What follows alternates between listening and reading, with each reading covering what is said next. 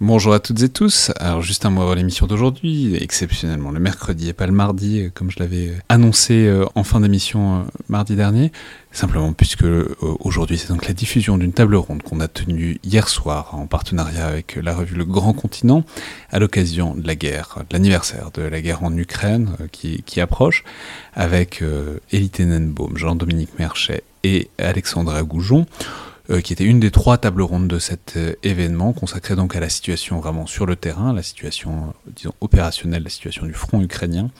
il y a deux autres tables rondes ensuite qui ont suivi sur notamment la perception du conflit vu d'ailleurs que l'Europe, en quelque sorte pour le décentrer.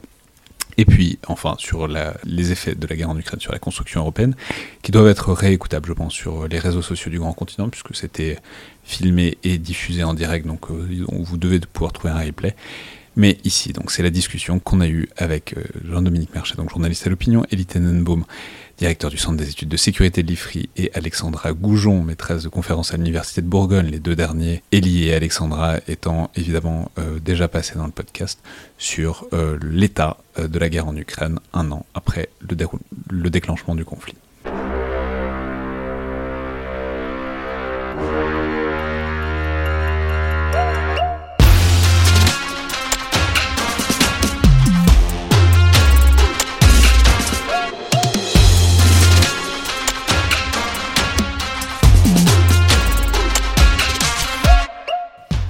Alors, bonsoir à toutes et tous euh, pour cette soirée, donc le grand continent. En trois temps, alors euh, là c'est euh, la première table ronde qui est consacrée à l'évolution du conflit ukrainien, à la situation sur ce front, donc littéralement.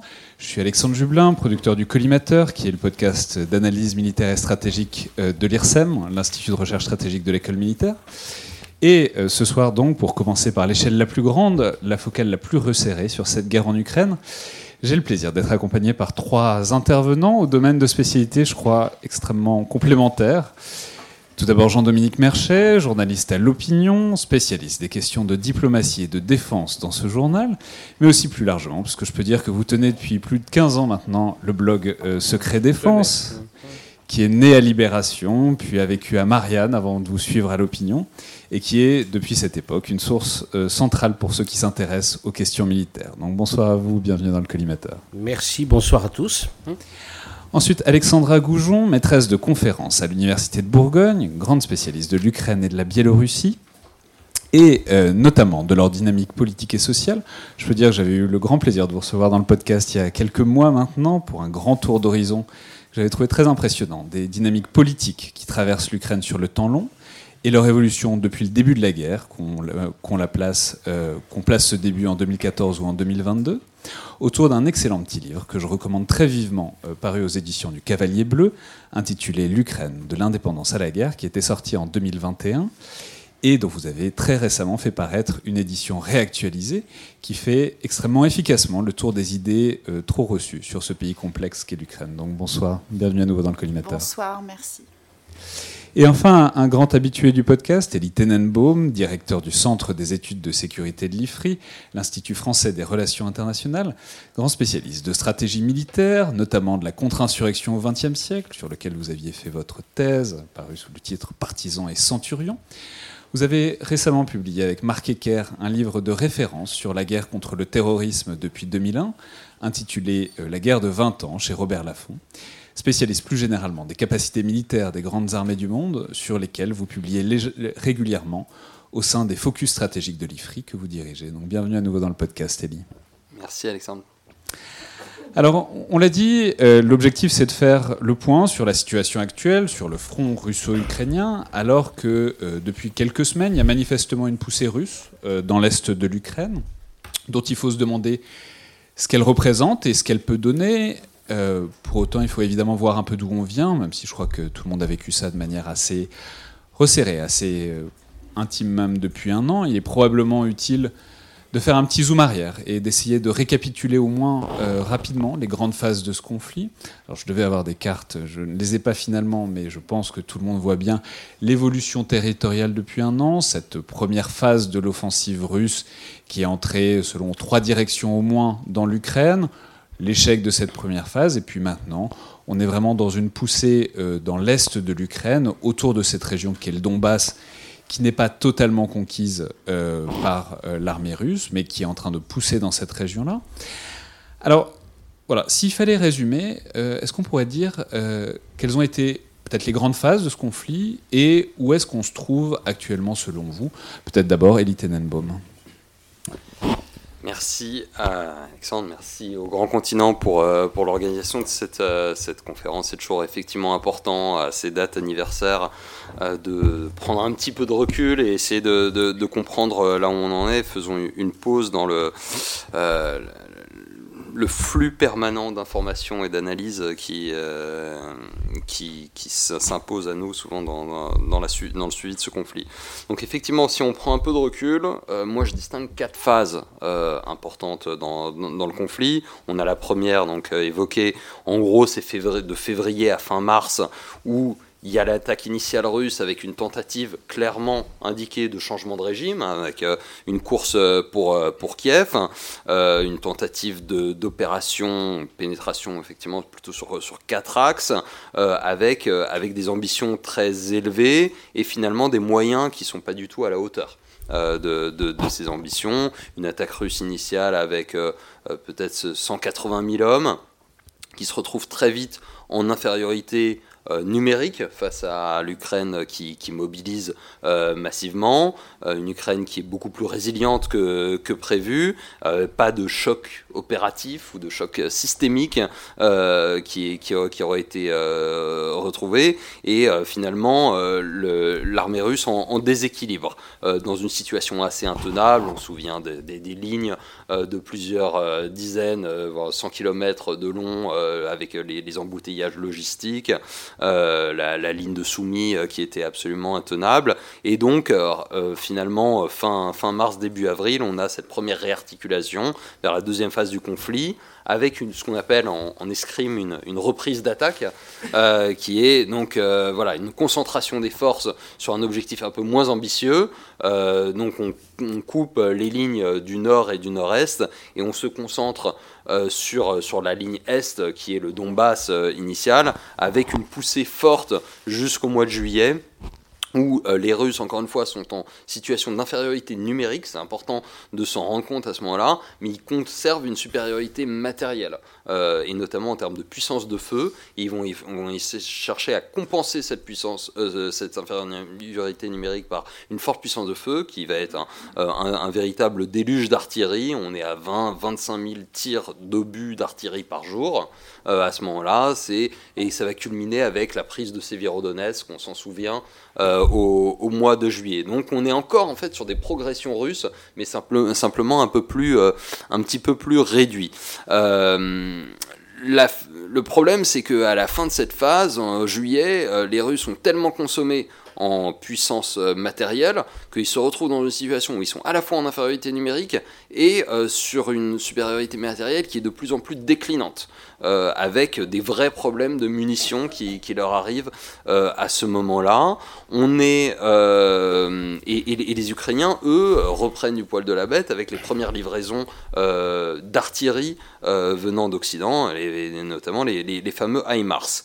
Et c'est dans cet effet de fragilité. Les HIMARS, je vais rappeler, je pense que tout le monde a une image. mais les, les lance-roquettes, c'est des lance-roquettes qui tirent dans la profondeur et qui permettent aux Ukrainiens de détruire un certain nombre de, dépôts de munitions russes et vraiment de déstabiliser cette situation, euh, cette situation euh, matérielle qui, encore une fois, est, encore une fois, est fragile pour, pour les Russes à ce moment-là. Euh, c'est finalement ce point de bascule qui permet la contre-offensive ukrainienne. C'est la troisième phase du conflit.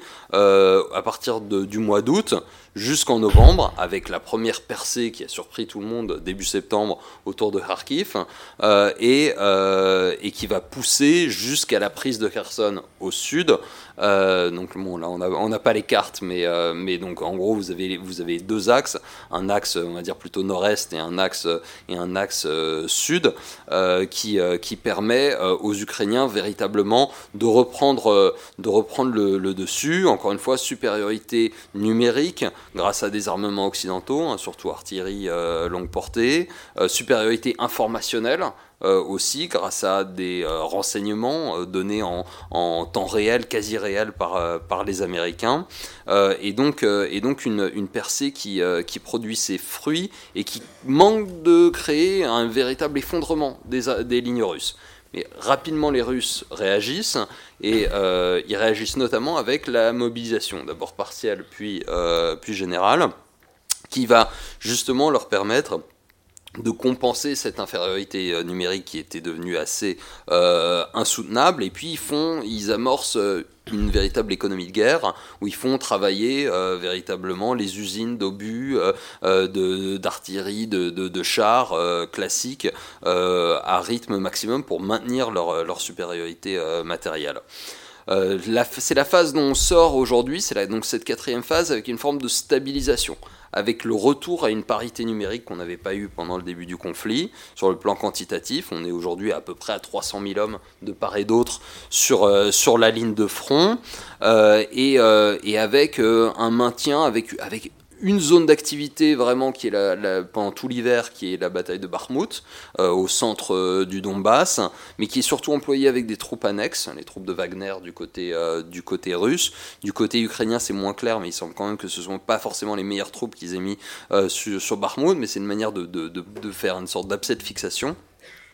et, et, on a une campagne aussi de frappe systématique russe dans la profondeur du dispositif. Là, on est à la sortie de l'hiver et on arrive sur la cinquième phase que tout le monde attendait, c'est-à-dire que les deux belligérants se sont mis en ordre de bataille pendant l'hiver pour relancer une offensive chacun de leur côté. La question était de savoir qui allait commencer l'offensive euh, le premier. Finalement, c'est les Russes qui ont déclenché l'offensive le plus rapidement. Euh, ils ont commencé sur Vouledar vers, euh, vers la fin janvier. pour l'instant, les résultats sont pas probants pour dire le moins, euh, et les lignes de défense ukrainiennes, même si c'est difficile, euh, semblent, euh, semblent, fortes. ensuite, il est probable, en fonction du résultat ou pas de cette offensive russe, qu'on aura une contre-offensive ukrainienne, sans doute vers le sud, du côté de Zaporizhia. En tout cas, c'est plutôt ce qui, ce qui est attendu. Voilà un peu pour l'état du, du, front et des, et des différentes phases. Merci beaucoup pour ce séquençage. Alors Jean-Dominique Merchet, je ne sais pas si vous voudrez rajouter ou si vous voudrez scinder certaines de ces phases, mais en tout cas, l'équation, disons, stratégique maintenant, telle qu'elle se présente en milieu fin d'hiver, voilà, où est-ce qu'on en est, où est ce front? Et où est-ce qu'il va? Euh, Beaucoup, beaucoup d'incertitudes. Euh, il y a ce qu'on sait, et euh, Elie vient de le décrire euh, très, très, très clairement, et il y a tout ce qu'on ne sait pas. Euh, ce qu'on sait, que je peux rajouter à ce que vient de dire euh, Elie, c'est que pour vous faire avoir des, idées, des, ordres de grandeur, le 20, à la veille de, de, de l'invasion russe de 2022, les Russes contrôlaient 7% euh, du territoire ukrainien. Donc une partie du Donbass et la Crimée. Lors de l'offensive, ils sont montés jusqu'à peu près, sans doute, autour de 25%.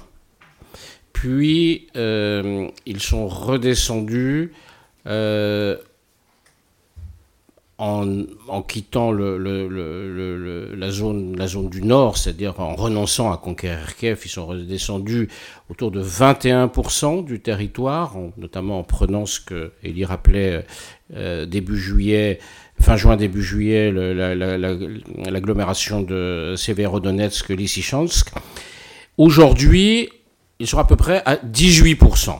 Donc on était à la veille de la guerre à 7%, aujourd'hui 18%. Les Russes ont repris un peu de terrain depuis, euh, depuis le mois de janvier, mais ça se compte en dizaines de kilomètres carrés euh, sur un front qui fait sans doute de l'ordre de 1200 kilomètres euh, sur toute sa longueur. Donc on voit que globalement, la situation aujourd'hui est stabilisée, même s'il y a une poussée russe. Alors d'un point de vue militaire, ce qu'il faut comprendre, c'est que les Russes poussent, mais ils ne percent pas. Euh, ils ne sont pas capables aujourd'hui de euh, percer les lignes de défense ukrainiennes qui sont extrêmement bien organisées sur trois niveaux, trois, trois en profondeur, trois niveaux. Il faut bien comprendre que les Ukrainiens ne sont pas en guerre depuis un an dans cette région, ils sont en guerre depuis 2014. Et donc, avec une ligne de front, avec des tranchées, avec des, euh, des systèmes de communication, de reconnaissance, qui fait qu'ils sont capables de réagir très vite aux offensives. Mais ils reculent quand même. Pas beaucoup, de quelques kilomètres en profondeur, sur quelques dizaines de kilomètres en, du nord au sud, dans la région de Bakhmut. Voilà la, situation telle que euh, la voit aujourd'hui. Donc ils ne percent pas. Euh, à aucun moment, ils n'ont réussi à casser les défenses ukrainiennes, à créer ce qu'on appelle une brèche et à s'engouffrer dans cette brèche. Ça, c'est ce qu'on constate. On ne sait pas s'ils, peut-être vont-ils y arriver, peut-être essaient-ils de le faire, mais ça même là-dessus, on a des doutes. Et là, c'est là qu'on rentre dans l'incertitude on ne sait même pas, enfin les, stratèges en débattent, est-ce qu'aujourd'hui les Russes ont déclenché ou pas leur offensive? Il est probable que oui, mais euh, certains disent non, pas encore, ils sont en train de la préparer. D'autres disent, à contrario, que oui, euh, ils ont lancé leur offensive euh, depuis le mois de janvier et qu'il est même possible que cette offensive atteigne en ce moment son point culminant, c'est-à-dire qu'ils ne sont pas capables d'aller plus loin dans cette offensive. Donc, vous voyez bien l'immense zone d'incertitude dans laquelle on est pour décrire, pour observer et décrire et décrire ce qu'il se passe. Qu'est-ce que ça signifierait si on fait des, points de comparaison euh, qu'ils percent le front? S'ils perçaient le front, si les Russes perçaient le front ukrainien à un endroit, en termes militaires, on appelle ça la capacité d'exploiter une percée. Euh, aujourd'hui, vraiment, on a des doutes sur la capacité d'exploiter une percée. Ça voudrait dire qu'ils auraient en arrière des forces assez considérables, une, deux, trois divisions, qui ne seraient pas au combat, mais qui seraient en arrière, capables une fois la percée faite, de s'engouffrer dans ce trou et de foncer loin sur 10, 20, 30, 40 kilomètres pour désorganiser l'armée ukrainienne, reconquérir du territoire, ce que les Ukrainiens ont été capables de faire au mois de septembre dans la région de Kharkiv au nord. Euh, il faut vous imaginer ce qu'est une percée sur un front militaire. Lorsque euh, vous savez que les Russes sont en plein fantasme de revivre la Grande Guerre patriotique. Ils considèrent qu'ils refont leur Grande Guerre patriotique en ce moment. Il y a eu en janvier 45, on est, on est, on est, c'était la même saison, ce qui montre bien que la question, il n'y a pas d'offensive en hiver, ça c'est une, une blague de journaliste ou de pseudo-stratège. Euh, en janvier 45, l'armée rouge euh, russe, mais aussi avec des troupes ukrainiennes, ne l'oublions jamais, déclenche une immense offensive en Allemagne, ce qu'on appelait l'offensive euh, Vistule-Oder. Donc ils étaient en fait à Varsovie et ils allaient à Berlin. En l'espace de deux mois, sur un front de plusieurs centaines de kilomètres, ils ont progressé de 450 kilomètres. C'est ça, une percée et une exploitation. Deux millions d'hommes cassant la Wehrmacht, littéralement cassant la Wehrmacht, s'arrêtant à 80 km de Berlin, une ville qui s'appelle Kustrin, où ils vont rester jusqu'à la dernière offensive d'avril, où là, ils vont prendre Berlin. Clairement, nous ne sommes pas du tout, du tout, du tout dans cette situation. L'armée russe d'aujourd'hui n'a rien à voir, si ce n'est dans le fantasme, avec euh, l'armée rouge telle qu'elle a pu exister. Euh, et ça, je ne veux pas être trop long dans, mon intervention, euh, c'est bien quelque chose que on n'avait pas totalement compris au départ de cette guerre. Parce que nous sommes tous dans des représentations, et les représentations qu'on avait de l'armée russe, au fond, étaient des représentations qui étaient nourries par le narratif russe de la Grande Guerre patriotique. Je me pose la question très très vite, moi-même je pense que les Russes vont il y a un an, vont bousculer, aller bousculer, aller conquérir euh, Kiev rapidement. Je pensais qu'ils ne pourraient pas contrôler l'Ukraine parce que leurs effectifs étaient insuffisants. Les effectifs qui envahissent l'Ukraine il y a un an, environ 180 000 hommes, sont du même ordre que ceux que les effectifs américains qui avaient envahi l'Irak en 2003. Donc ça permettait d'aller rapidement à la capitale, de contrôler un certain nombre de choses, de renverser le pouvoir. Manifestement, comme l'histoire l'a montré, pas de contrôler un pays de la taille de l'Irak. Avec une population irakienne, on peut dire que l'Ukraine, c'est à peu près la même chose plus grand encore, plus grand et plus peuplé. Donc il était impossible qu'il contrôle le pays, il était tout à fait possible qu'il prenne le pouvoir, qu'il renverse le pouvoir et, et, et prenne la capitale. Ils n'ont pas réussi à le faire parce qu'ils ont été, et ils restent très mauvais militairement. Et, euh, et je me pose la question, j'en finirai presque là-dessus, je me pose la question à l'époque, combien sont-ils? 180 000 et j'interroge quelqu'un que vous connaissez sans doute, l'historien Jacques Rupnik, qui est un spécialiste des affaires euh, d'Europe centrale, de l'histoire d'Europe centrale, qui était un spécialiste de, l'histoire tchèque et, slovaque, et il était à Prague en 68. Il a été ensuite conseiller du président Václav Havel. Et je lui demande, Jacques, combien en 68, quand les Russes, quand les Soviétiques et quelques pays alliés d'ailleurs des Soviétiques euh, rentrent en, Tchécoslovaquie, Combien sont-ils? Il me dit le premier jour, ils sont 250 000, au bout d'un mois, ils sont 500 000. Dans un pays de la taille de la Tchécoslovaquie, c'est-à-dire petit pays, face à des gens qui ne se sont pas battus. Donc il était évidemment totalement impossible euh, à l'armée russe de conquérir euh, l'Ukraine il y a un an, et ça reste évidemment le cas aujourd'hui. Je voudrais juste finir, n'oublions pas qu'il y a deux campagnes en cours. Il y a la campagne sur le front, et puis il y a la campagne de frappe stratégique, pour en rester au domaine militaire évidemment. La campagne de frappe stratégique, c'est ce qu'on voit avec les bombardements sur euh, notamment les infrastructures électriques, les villes. Euh, voilà. Cette campagne a démarré, a, a, commencé dans les premiers jours. Elle n'a absolument pas marché. Les Russes ne savent pas faire une campagne. Ils ne savent pas planifier une campagne de frappe. Ils n'ont pas les moyens matériels et vraisemblablement les moyens doctrinaux de mener en cohérence une campagne de frappe stratégique comme les Occidentaux sont les seuls à savoir le faire. Et quand je dis les Occidentaux, je devrais me limiter aux Américains. Et euh, euh, on voit qu'ils ont repris cette campagne de manière assez forte au mois d'octobre après l'attaque sur le pont euh, de Kerch et, et, sur le fait qu'ils aient perdu du terrain.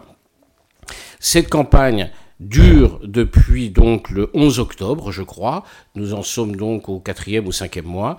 Euh, elle n'a pas pour l'instant produit des effets stratégiques et elle embarrasse évidemment, elle cause beaucoup de dégâts, mais l'Ukraine résiste et euh, elle résiste de mieux en mieux parce que les Occidentaux lui fournissent des capacités de défense aérienne qui ont des taux de succès incroyablement élevé dans l'histoire. On n'a jamais vu ça dans l'histoire récente. Une, campagne aérienne est aussi interdite par euh, les défenses aériennes euh, au sol. Donc ça c'est nouveau, on observe, ça fait partie des, leçons de cette guerre.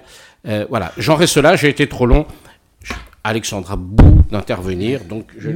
Non, mais justement, c'est intéressant parce que ça va faire la transition, puisque évidemment, on voit que ces deux campagnes qui touche aussi deux publics différents, enfin deux cibles différentes. Il y a le front qui pousse ou qui ne pousse pas vers l'Est, et puis il y a cette volonté de toucher des centres névralgiques propres à l'armée ukrainienne, à l'appareil de défense ukrainien, mais aussi à la société ukrainienne, puisque maintenant ça fait un an que c'est une société qui vit en guerre, qui tient manifestement, et c'était probablement ça la grande inconnue des premiers temps de la campagne, puisque vous l'avez dit, mais probablement que ça visait à euh, l'attaque russe visait à ce que tout s'effondre comme un château de cartes. Or, non, c'était un château bien plus solide que cela. Mais ça fait un an. Ça fait un an avec une proportion significative du territoire qui est occupé, comme vous l'avez souligné, Jean-Dominique Merchet. Alors, est-ce qu'on peut, c'est évidemment difficile d'avoir une vision englobante, mais où en est euh, la société ukrainienne, où en est euh, peut-être la résilience ukrainienne face à un conflit dur, long, qui touche le front et qui touche l'arrière euh, sur bientôt une année. Euh, oui, je voulais peut-être juste revenir sur effectivement le, premier cette première phase, je pense que un des objectifs de la Russie euh, et peut-être que c'est la raison pour laquelle ils n'ont pas envoyé autant d'hommes, c'est que l'idée, c'était de, provoquer une déstabilisation au centre. Éventuellement, bien sûr, le mieux aurait été la fuite, fuite de, Zelensky, mais une, telle, déstabilisation euh, qu'en fait, on n'avait plus de, centre politique euh, solide. Donc je pense que le premier moment, c'est quand même globalement la résistance des institutions politiques. Euh, résistance des institutions politiques, et, c'est vrai qu'on en parle assez peu, mais au, centre, avec un Parlement qui va continuer à fonctionner, des députés, certains vont partir, mais la plupart restent, et vous avez des sessions euh, du Parlement qui vont avoir lieu, adoption d'une législation, et ça, ça, continue. Euh, résistance aussi, un focus que l'on ne regarde peut-être pas suffisamment des institutions politiques locales. Et aujourd'hui, on se rend compte à quel point il y a notamment tout un travail entre les services publics municipaux et euh, les citoyens, hein, le, bénévolat. Et c'est quelque chose déjà qu'on avait observé en 2014, et notamment dans les régions que vous évoquez, euh, le, Donbass, euh, je rappellerai quand même, et c'est pour ça qu'il y a un poids de focalisation aujourd'hui, hein, euh, la euh, Russie ne contrôle que la moitié de la région de Donetsk. Hein. Et les, Ukrainiens ont commencé à, donc on, grignoté dans la contre-offensive de Kharkiv et ils ont, ont grignoté un petit peu de, la région de Lugansk. C'est très important, vous l'avez mentionné, début juillet, la région de Lugansk déclare victoire. Hein, ça y est, elle est totalement libérée. Les autres régions ne sont que partiellement ne sont que partiellement euh, contrôlées.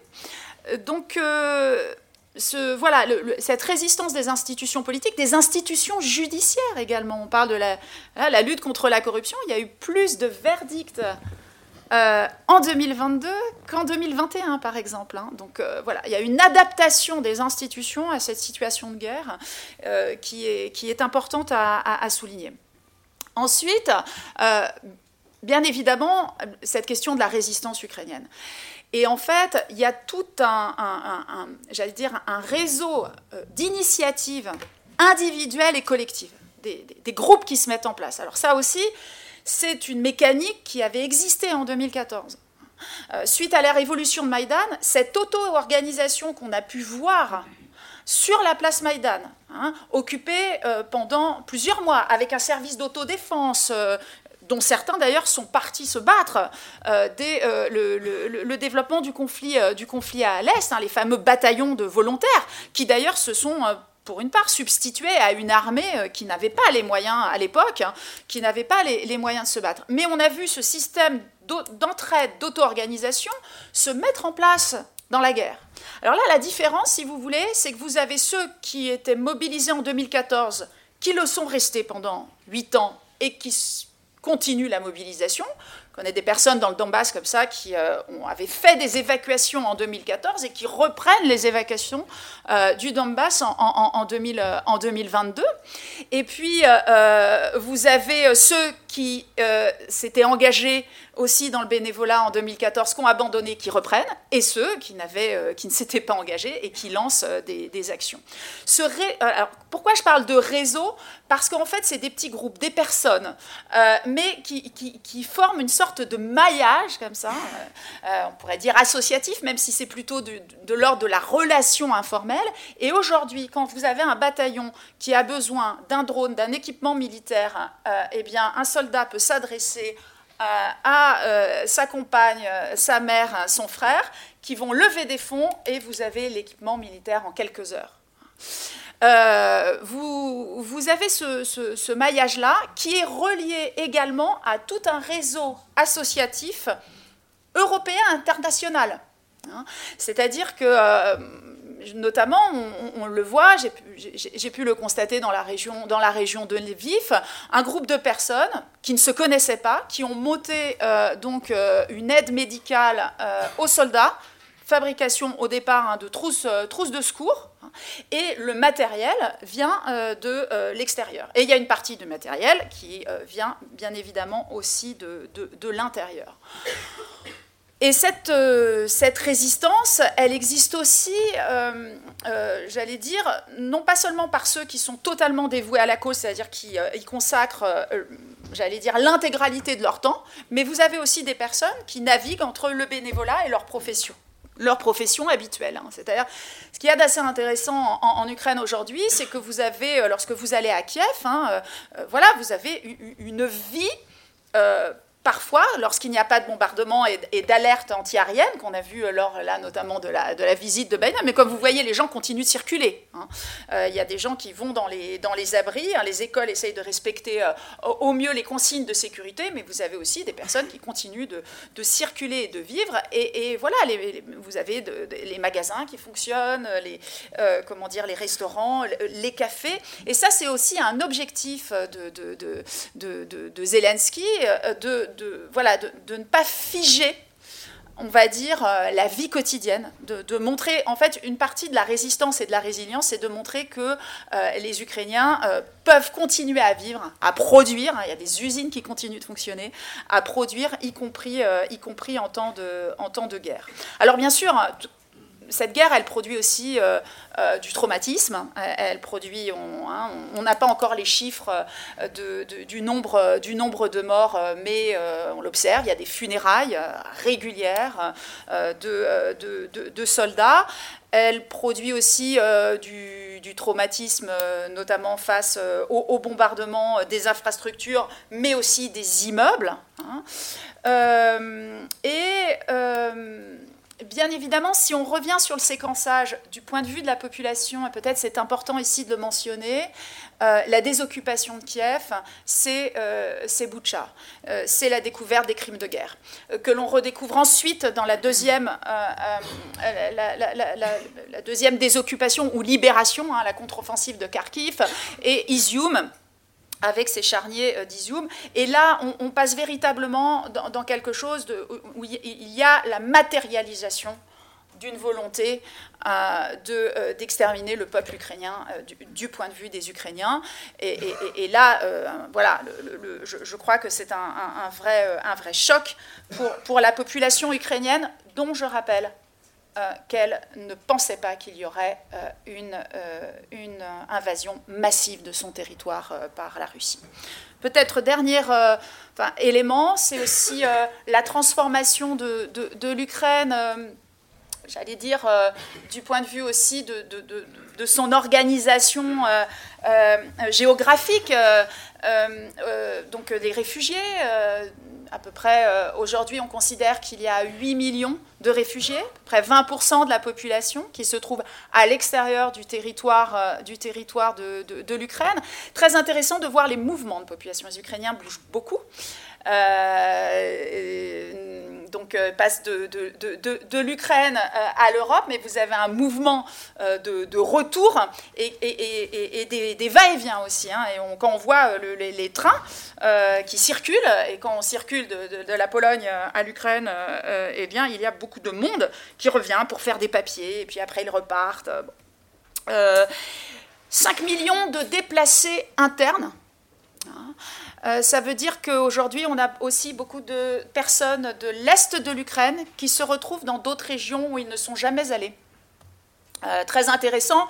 On a beaucoup parlé, je ne sais pas si on en reparlera, des, différences régionales. Je ne parlerai pas de fractures, hein, euh, mais on a voulu y voir euh, des, conflits intrinsèques. Or, euh, voilà, il y a une diversité euh, régionale, une diversité aussi linguistique. Et ces personnes du Donbass qui se sont retrouvées pour la première fois à l'Ouest en se rendant compte que finalement, eh bien, ils avaient affaire à une population qui, les accueillait et, qui était bien évidemment capable de, les entendre dans, leur, dans, leur, dans leur langue. Mais ça, ça, modifie bien évidemment beaucoup de choses. Et puis, on entend aussi ici ou là parler eh bien, des, questions de, main-d'œuvre, par exemple. Hein. Dans certaines villes où il y a eu beaucoup de réfugiés, eh bien, ça, modifie aussi euh, le bassin d'emploi avec euh, des personnes qui viennent, qui, euh, alors, qui remplacent parfois ceux qui sont partis à l'ouest, mais, mais pas toujours. Voilà.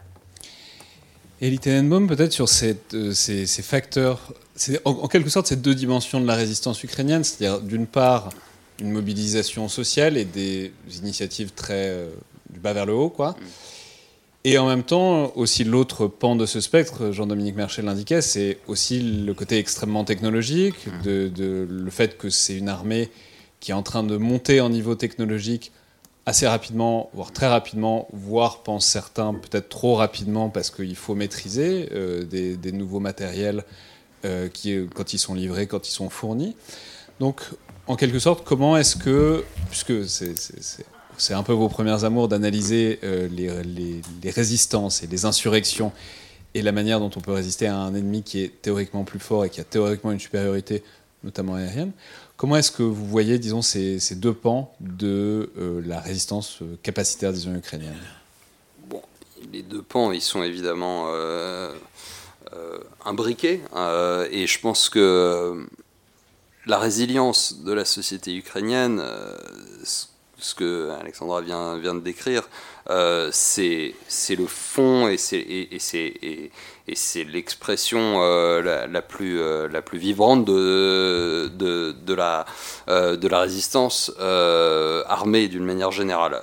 et de toute façon, et je suis d'accord avec ce que disait Jean-Dominique, on était tous partis sur l'idée que même s'il y avait un effondrement militaire conventionnel des forces ukrainiennes, il y aurait euh, de toute façon une résistance, euh, parce que la résistance sociétale, elle, était présente, il y, a, des aspects historiques, mais euh, voilà, pour ceux qui avaient suivi les choses depuis 2014, on voyait bien qu'il y avait une société ukrainienne qui, était décidée à ne pas se laisser faire d'une manière. Ensuite, comment ça s'exprime, effectivement, et la place que ça a aujourd'hui sur le front, notamment sur, l'aide, on va dire, humanitaire et en petit matériel euh, aux, soldats, c'est évidemment important. L'aide aux réfugiés, c'est encore plus important. Sur le plan euh, strictement militaire, évidemment, ça se combine à une autre aide qui est celle que les Occidentaux ont apportée depuis le, début du conflit, avec, euh, avec différentes phases, là encore. dans l'immédiat, on voit la première chose qui arrive, c'est ce que les pays d'Europe de l'Est vont apporter directement aux Ukrainiens en termes de matériel, relativement euh, pas forcément peu sophistiqué, même s'il y a beaucoup de matériel ancien, euh, mais qui, sont, qui est du matériel dit défensif. Alors on a beaucoup glosé, qu'est-ce que ça veut dire une arme défensive, une arme offensive Enfin, on va voir des armes anti-chars, donc qui sont clairement là, comme leur nom l'indique, pour ralentir l'avancée de véhicules blindés, pas forcément que des chars d'ailleurs, euh, mais aussi beaucoup de, beaucoup de, blindés euh, d'infanterie, euh, infanterie mécanisée, infanterie motorisée, des armes antiaériennes de très courte portée, les fameux missiles Stinger, les Strela, qui sont livrés, donc qui sont des, des missiles portés à l'épaule individuels.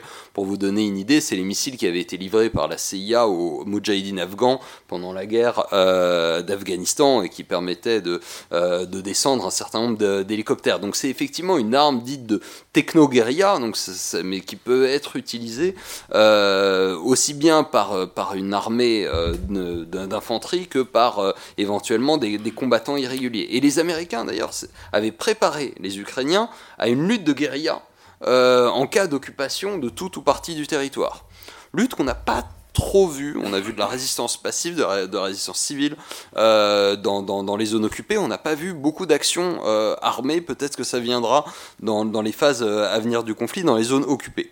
C'est-à-dire du renseignement plus que des embuscades, quoi. Euh, oui, dans ce, qu'on a vu jusqu'à présent, même on a plutôt vu des, mouvements civiques, encore une fois de résistance passive, etc., des démonstrations dont on est, il n'est pas sûr d'ailleurs qu'elles soient organisées de, l'extérieur et qui ne sont pas effectivement des embuscades, euh, du renseignement sans doute, mais surtout encore une fois plus des, manifestations, on va dire, euh, des protestations, etc. Et, ensuite, progressivement, donc on a au début ces, armes de, de, niveau euh, on va dire, individuels qui sont là pour ralentir l'avancée euh, des, Russes et éventuellement euh, soutenir une guérilla après, après effondrement de ligne. Quand on se rend compte que les Ukrainiens arrivent à défendre et même à stabiliser les lignes de front, on se rend compte aussi qu'il y a l'arrière suffisant pour organiser une chaîne logistique avec, avec des, matériaux plus complexes des véhicules blindés de transport de troupes, euh, d'infanterie euh, qui arrivent, et puis euh, l'artillerie. ça, c'est vraiment la phase à l'été, ce qui va fondamentalement changer la donne, même si le rapport en termes de capacité d'artillerie des Russes aux Ukrainiens est toujours de 1 à 3, enfin de 3 à 1 en faveur des Russes. mais sur le plan de qualitatif, et surtout sur la capacité à coupler ces frappes d'artillerie avec du renseignement, de, la reconnaissance sur le terrain, entre autres grâce à des moyens aériens non habités, des drones pour faire simple, euh, qui vont euh, de manière très rapide euh, transférer les informations collectées sur le champ de bataille aux artilleurs et donc leur permettre de cibler voilà, un dépôt de munitions, un QG de campagne ou éventuellement une concentration de troupes. ça, ça va, changer, ça va changer la donne et ça va permettre vraiment aux Ukrainiens de monter, de monter en gamme avec, des briques qui, qui, existaient. On oublie là aussi souvent qu'il y a un énorme travail de réorganisation et de réforme militaire ukrainienne entre 2014 et 2021-2022 euh, avec des missions notamment des Canadiens, des Britanniques et euh, des Américains en termes de réforme du commandement et avec un modèle clair en tête qui est résister à une invasion russe. Donc en fait ça fait effectivement 8 ans qui se préparent euh, à cette, euh, euh, offensive au moment où elle, est déclenchée et où ils réfléchissent à ça. Donc la résistance ukrainienne, elle est là, elle est rendue possible. Ensuite, il y a tout le débat, je ne vais pas y revenir sur l'étape suivante avec des moyens véritablement pour les Ukrainiens de percer, d'aller plus loin, donc des chars et de l'aviation. Euh, on a vu les, questions que ça pose, euh, y compris chez euh, les Européens, avec les craintes que ça suscite. Craintes qui sont doubles, craintes vis-à-vis du signal envoyé à la Russie, avec les problématiques de, soutien. Déteste le terme de co-belligérance, mais puisqu'il est sur toutes les, les, lèvres, euh, c'est comme ça que c'est interprété, en tout cas, par, euh, euh, ou craint par un certain nombre d'Européens. et puis aussi la problématique de la réalité des stocks européens. Même les Américains, qui, il faut bien le dire, ont couvert 70% à 80% des demandes et du matériel depuis le début du conflit, se posent aujourd'hui euh, de la question euh, de l'impact de ces livraisons sur leur capacité eux-mêmes à mettre en œuvre euh, leurs unités. Les Américains ont beaucoup de stocks, c'était l'avantage. Donc en fait, jusqu'à présent, ils n'ont pas du tout prélevé sur, sur leurs unités d'actifs. Au contraire des Français, quand on envoie des Césars, on les sort directement de nos unités d'artillerie. donc les Américains, pour l'instant, n'ont prélevé que sur les stocks, mais là, ils disent, bon, bah, les stocks pour un certain nombre de, moyens sont euh, à sec, donc ça veut dire on va commencer à prélever sur des moyens effectivement euh, en, activité dans, les unités. Donc ça, ça pose quand même un certain nombre euh, de questions. inversement, bon voilà, il y a des pays qui sont allés là-dessus à, plein, les Estoniens, même les Danois. Ils ont aujourd'hui, ils ont plus grand chose dans, dans, leur caserne pour un certain nombre de choses. Ils ont tout donné aux Ukrainiens. Ils considèrent que la guerre telle qu'elle se passe aujourd'hui, elle est en Ukraine et pas ailleurs. Euh, voilà un peu pour les ouais, quelques éléments sur, sur, sur la dépendance euh, ukrainienne, euh, ou en tout cas les, les, imbrications entre la résistance ukrainienne et le soutien évidemment militaire. On ne parle pas du soutien financier, mais bon, toutes les, unités, la mobilisation, le bénévolat, etc., il est aussi rendu possible par une aide budgétaire et financière qui, celle-ci, est plutôt apportée par l'Union européenne. Alors pour euh, continuer à réintroduire disons, une perspective un peu dynamique, regarder un peu vers l'avant, vers l'avenir, se pose la question évidemment de qui monte en puissance, qui se renforce et qui s'affaiblit. Alors on l'a dit, il y a une aide matérielle euh, très substantielle qui est fournie aux, Ukrainiens, qui n'est peut-être pas sans fin, on le comprend, mais qui en tout cas euh, manifestement a permis d'égaliser un petit peu le, rapport de force. Se pose la question à laquelle vous faisiez déjà référence tout à l'heure, Jean-Dominique Merchet, des ressources humaines et notamment du fait que la Russie mobilise très largement depuis plusieurs mois. Alors il semblerait qu'elle ait une manière de consommer ses hommes euh, assez gourmande, disons, et que... mais il reste qu'il y a un différentiel de potentiel humain très significatif, et que ça explique aussi peut-être pourquoi il procède de la manière dont il procède, mais on a des témoignages assez marquants, de, littéralement de vagues d'hommes, notamment vers Bakhmut, qui euh, se font arrêter par les défenses ukrainiennes, mais finissent par grignoter malgré tout.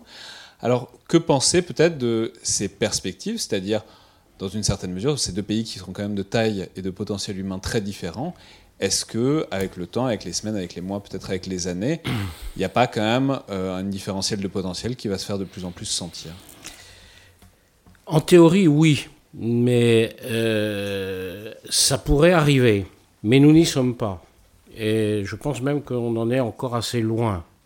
Euh, L'Ukraine a aujourd'hui, entre, dans ses diverses formations militaires, euh, entre 600 et 700 000 hommes sous les armes. C'est à peu près ce que les Russes mettent en face. Donc euh, sur le front, ça doit être 300 euh, 000, voilà, de chaque côté. il y a encore beaucoup de ressources côté ukrainien. Rendez-vous compte, l'Ukraine, bon, c'est sans doute aujourd'hui, sans doute plus autour de 35 millions que de 40 millions d'habitants, pays dont la population a énormément baissé depuis son indépendance il y a 30 ans, puisqu'il y a 30 ans, ils étaient autour de 50. Donc c'est quand même un pays en déclin démographique, euh, ce qui est le cas de la Russie aussi. Euh, des pays euh, qui vieillissent, et donc les populations. Voilà. mais, donc, toute chose, étant, toute chose égale par ailleurs, la France de 1914, c'était un pays de 40 millions d'habitants. Euh, la France de 14 à 18 a réussi sur la durée à mobiliser 8 millions d'hommes et à en perdre 1,3 million. Donc on voit euh, quand une nation a décidé de se défendre jusqu'au bout, jusqu'où on peut aller en termes de mobilisation sur la durée, 4 ans hein, en France, et euh, jusqu'où on peut accepter les pertes. Donc on n'y est pas. Euh, à la, ce qu'on pourrait appeler la crise des effectifs. C'est-à-dire, ça ne veut pas dire qu'elle n'arrivera pas un jour si la guerre dure à ce niveau d'intensité pendant des années. Euh, mais pour l'instant, non. Euh, en revanche, nous sommes plutôt dans ce qu'on appelait pendant la guerre de 14 à la crise des munitions. C'est-à-dire qu'il n'y a pas assez d'armes pour équiper les gens qui sont là. ça, c'est vrai notamment vrai du côté ukrainien, mais c'est sans doute également vrai du côté russe. Euh, alors c'est pas vrai sur les mêmes choses. Manifestement, euh, les Russes euh, ont des obus, euh, des stocks d'obus assez considérables. C'est pour ça qu'ils les utilisent comme ils l'ont toujours fait, c'est-à-dire de manière massive et extrêmement désorganisée. C'est-à-dire que, en gros, ils ne visent pas. ils tirent sans viser. Euh, et donc, euh, parfois, bah, ça tombe au bon endroit et parfois pas. Et donc, euh, c'est une, c'est pour ça qu'il y a énormément de canons russes. Il y a toujours eu une artillerie extrêmement nombreuse dans l'armée russe, parce que les, les, les, les servants de, de, de, l'artillerie russe n'ont jamais été très bien formés, notamment à cause, c'est un, une, idée rebattue, de l'absence du corps de sous-officiers dans cette armée. Bon, c'est un, un, aparté donc, euh, on voit que les Russes, par exemple, ont sans doute perdu la moitié de leurs chars euh, au cours de l'année qui vient de se passer.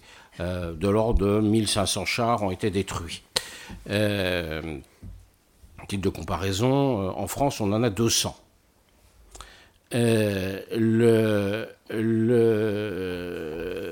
ça veut dire qu'ils n'ont plus aujourd'hui vraiment les moyens de faire des groupements blindés qui seraient, comme je l'expliquais tout à l'heure, capables non seulement de percer, mais d'aller très très loin euh, s'ils perçaient.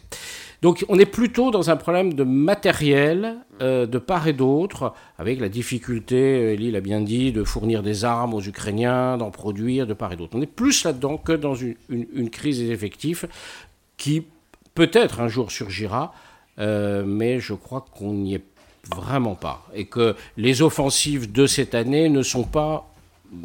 L'offensive que les Russes sont en train de faire et celle que les Ukrainiens vont déclencher, parce qu'il n'y a aucun doute qu'ils vont en déclencher, euh, c'est pas une question d'effectif.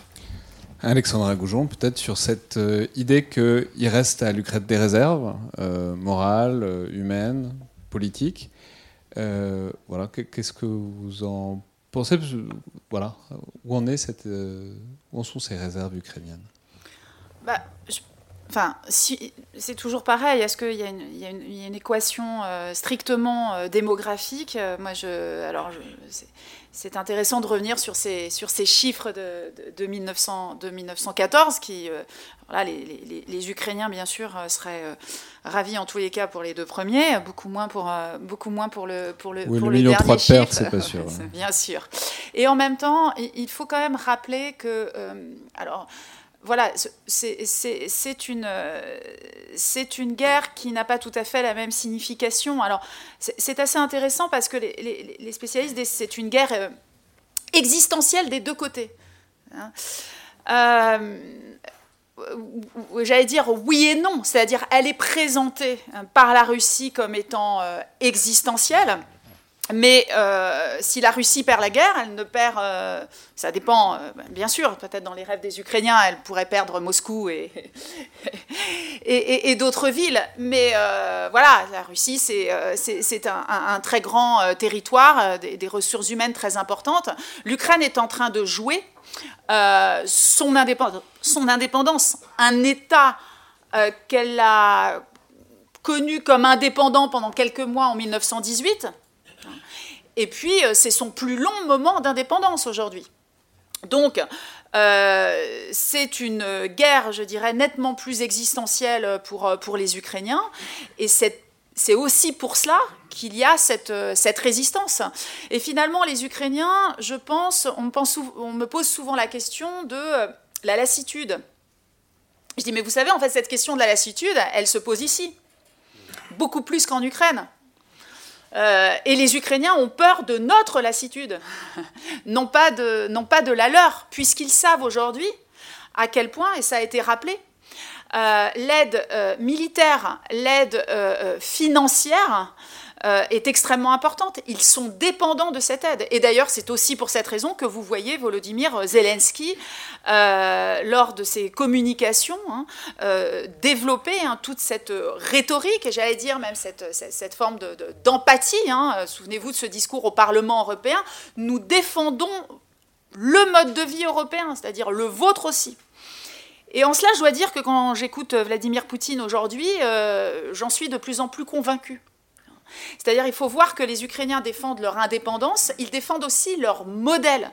Et c'est quelque chose qu'on n'a pas voulu voir, c'est-à-dire qu'en dehors de cette histoire, de, cette histoire partagée, qui est réelle, l'Empire russe, l'Union soviétique, euh, il y a derrière, depuis 30 ans, deux modèles politiques totalement différents. J'allais dire aussi deux euh, imaginaires nationaux euh, totalement euh, différent. Il y a une dissociation de ces imaginaires. Aujourd'hui, un Ukrainien qui a 30 ans n'a pas connu l'Union soviétique. On lui a enseigné l'histoire de l'Ukraine à l'école. Il ne connaît que le drapeau ukrainien. L'hymne ukrainien, qui est devenu d'ailleurs, c'est deux symboles extrêmement importants depuis, depuis 2014. Donc effectivement, lorsqu'il y a eu euh, des projections sur, sur cette invasion, et moi qui vois les choses à dire un peu plus de, l'intérieur, j'imaginais cette, résistance et cette guérilla. C'est-à-dire que si euh, il y avait une déstabilisation au centre, il y aurait une mobilisation extrêmement importante. Alors ça aurait été sans doute beaucoup plus désorganisé en termes de combat.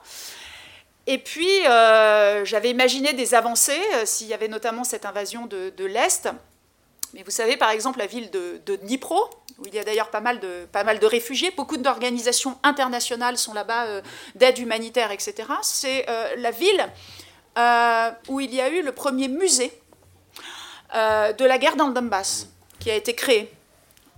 Et lorsque je suis allée dans ce, dans ce musée, eh bien, dans ce musée, il y a notamment tout un mur de, avec des photos de, des combattants qui, sont morts. Et la, région de Dniepropetrovsk, donc euh, centre-est, hein, c'est celle qui, comparativement, avant l'invasion, comparativement aux autres, avait perdu euh, le plus grand nombre de soldats dans la guerre dans le Donbass. Beaucoup de gens de l'Est ont combattu dans ce, dans ce Donbass.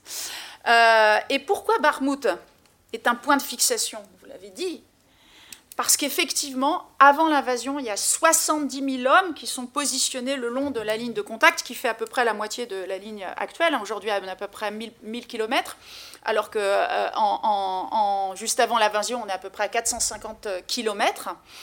Et euh, qu'il y a les troupes aujourd'hui les plus aguerries ce, sur ce point-là, Et juste derrière, vous avez deux grandes villes dont on risque d'entendre parler éventuellement s'il y a une percée dont, vous, dont vous doutez, hein, qui sont les villes de, Kramatorsk et de, Slaviansk.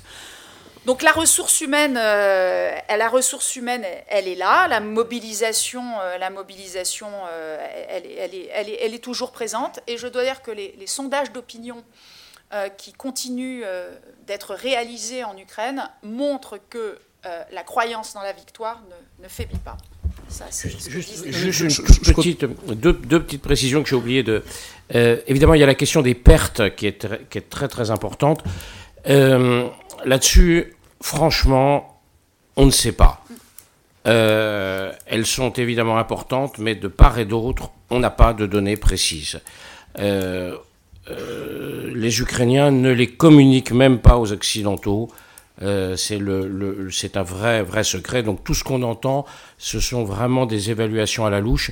Il est probable, très probable, qu'elle se compte en, enfin, il est sûr qu'elle se compte en dizaines de milliers, et il est probable que les pertes russes soient nettement supérieures aux pertes ukrainiennes. C'est à peu près tout ce qu'on peut dire avec certitude. Et, sur la question des effectifs, alors je sais que la comparaison choque un certain nombre de gens, mais moi je trouve que le comportement à la fois militaire et la réaction politique des Ukrainiens dans la manière dont ils ont de se, battre aujourd'hui ressemble beaucoup à celle des Israéliens des premières années. Et donc la question de des effectifs et de la démographie n'est pas essentielle, puisque euh, un État qui joue qui estime jouer sa survie et son modèle, euh, avec des effectifs, une population faible, peut très bien gagner toutes les guerres pendant un certain nombre d'années. Peut-être pour euh, continuer de nous placer vers ces questions des réserves, des ressources, il faut peut-être parler un peu de la Russie. Et notamment, donc on a parlé de ces réserves démographiques qui sont évidemment immenses. Il faut peut-être parler aussi de ces réserves en termes de matériel, parce que ça pose des questions aussi pour nous. Alors je ne veux pas empiéter sur les autres euh, tables rondes et ce que la, menace que représente ou pas la Russie, mais ça pose une réelle question. Vous, vous l'avez dit, ils ont perdu beaucoup de chars, ils ont perdu énormément de choses, mais c'est aussi une grande nation, une grande puissance industrielle, qui a des industries d'armement assez significatives. Donc ça pose la question de leur capacité à reconstituer mmh. ces euh, effectifs-là, enfin ces matériels-là, leur capacité peut-être à cette enfin paradoxalement à avoir renouvelé un certain nombre d'équipements. Et bref, en fait, ça pose la question de savoir pour nous si la Russie est une menace. Alors maintenant, ils sont bien occupés en Ukraine, mais à moyen, à long terme, à 3, 5, 10, 15 ans, la capacité qu'ils vont avoir à reconstituer ce potentiel auquel on faisait tant de crédit, vous l'avez indiqué tout à l'heure, il y a un peu plus d'un an, et euh, peut-être cette fois à euh, avoir un peu plus de mordant que ce qu'ils ont montré dans le cas de l'Ukrainien. Je, voilà. je vais vous n'avez pas l'air d'y Je pense qu'Elie veut répondre là-dessus, mais juste, juste en, deux, en deux mots, euh, je pense que effectivement, en ce moment, l'armée ukrainienne est en train de nous, occidentaux, autant tout ce qu'on voudra, euh, nous débarrasser euh, de la menace russe pour au moins quelques années. Ça, ça me semble euh, un, effet, un effet de la guerre. Par ailleurs, encore une fois, on est prisonnier de nos représentations de la Russie. On voit l'histoire militaire russe au travers de la Grande Guerre patriotique. On oublie simplement qu'au XXe siècle, au simple XXe siècle, la Russie a perdu la guerre contre le Japon en 1905. L'armée russe s'est effondrée pendant la Première Guerre mondiale. L'armée russe rouge a perdu la guerre contre la Pologne en 1920. Les Russes, les Soviétiques ont perdu la guerre d'Espagne, dans laquelle ils étaient impliqués au même titre et au même niveau sans doute que les nazis et les fascistes, dans le soutien du camp d'en face. Les Russes ont failli perdre la guerre en 1941 et ils ont été vraiment saut. Ils n'ont pas perdu, voilà. Ils ont effectivement gagné la guerre en 45. Ils avaient failli perdre la guerre d'hiver contre la Finlande si les Occidentaux avaient soutenu les Finlandais comme ils soutiennent aujourd'hui, euh, comme ils soutiennent aujourd'hui la Finlande. La Finlande aurait gagné la guerre d'hiver. Euh, et je rappelle que les Russes ont perdu la guerre froide et qu'ils ont perdu la guerre d'Afghanistan. Donc arrêtons d'imaginer que les Russes sont une puissance qui gagne toutes les guerres. Ce n'est pas vrai. Ils ont effectivement, et c'est certainement la seule chose dont aujourd'hui les Russes sont fiers, parce qu'il y en a assez peu, à part leur littérature et leur culture.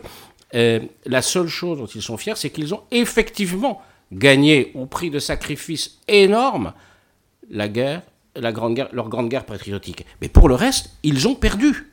Et n'oublions pas, euh, on, est dans le narratif russe lorsqu'on pense qu'ils gagnent toujours. Non, ce n'est pas vrai. Alors, ouais, on peut s'accorder là-dessus sur le fait qu'ils gagnent pas tout.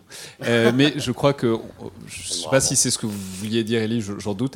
Mais on a peut-être quand même, on commence peut-être à toucher une petite divergence sur la question de bah, qu'est-ce que devient cette armée russe et qu'est-ce que devient cette menace russe? Malheureusement, il ne reste pas beaucoup de temps, mais très il faut... rapidement, un sujet immense. Je pense qu'en tout cas, oui, c'est un sujet immense et c'est surtout un sujet de divergence intra-européenne aujourd'hui forte, euh, où il y a des désaccords euh, entre ce qui se dit à Paris et ce qui se dit euh, à Varsovie, pour faire simple, et aussi entre Américains et Européens, parce que c'est ça qui va, qui va aussi dimensionner le, le, format de la défense de l'Europe et non pas de la défense européenne dans les années à venir. D'abord, il y a une question de choix politique.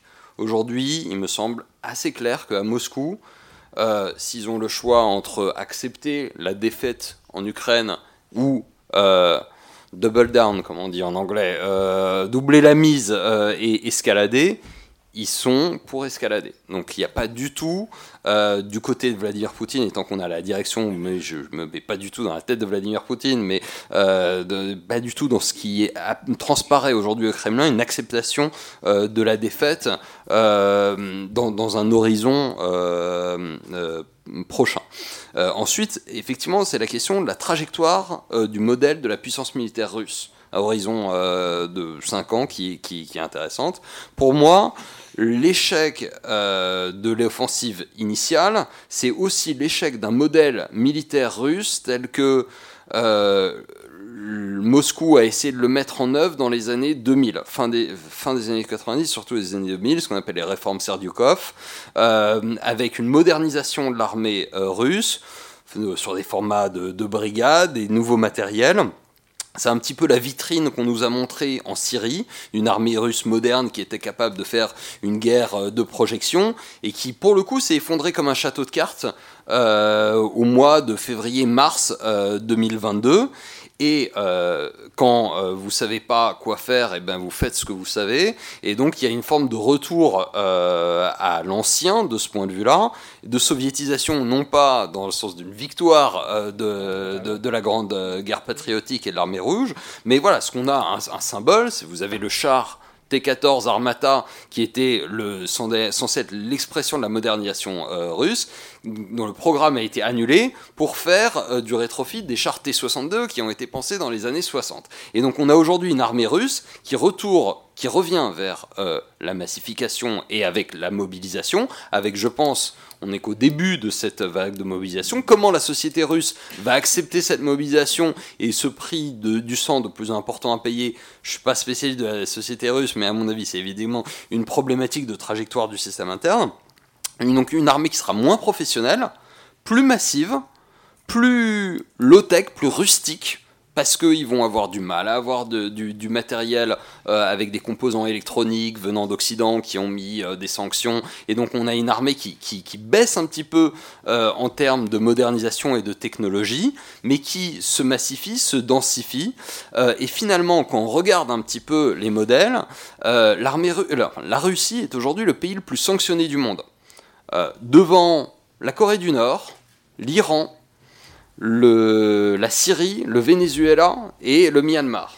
Une jolie compagnie. Voilà, une jolie compagnie. Mais si on regarde le modèle militaire de ce type de, de pays, eh ben c'est ça. Ce sont des armées massives, avec une part de la défense et de la sécurité qui est euh, énorme euh, dans le PIB, évidemment des, régimes avec une intelligentsia qui, qui, a, totalement euh, disparu, une opposition en exil, etc., mais qui sur le plan militaire, donc plutôt massif, pas, pas de très bonne qualité, hein. l'armée nord-coréenne ne brille pas par ses compétences tactiques, et en même temps l'armée nord-coréenne, c'est un million d'hommes pour un pays de 25 millions d'habitants, et c'est une menace avec des niches capacitaires dans le nucléaire et dans le balistique, et c'est une menace que la Corée du Sud, aussi euh, brillante et euh, vivante euh, soit sa société, ne peut pas se permettre d'ignorer.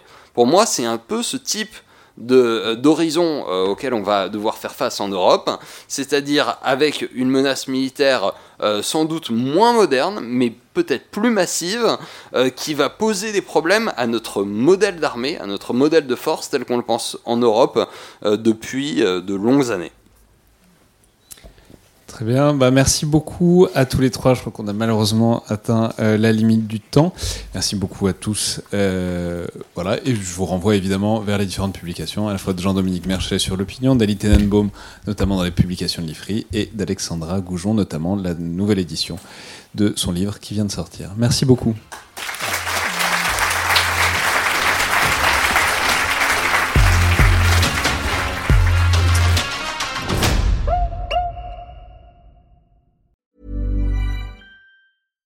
Deserves the best, and there's no better place to shop for Mother's Day than Whole Foods Market. They're your destination for unbeatable savings, from premium gifts to show-stopping flowers and irresistible desserts. Start by saving 33% with Prime on all body care and candles. Then get a 15-stem bunch of tulips for just $9.99 each with Prime. Round out Mom's menu with festive rosé, irresistible berry chantilly cake, and more special treats. Come celebrate Mother's Day at Whole Foods Market.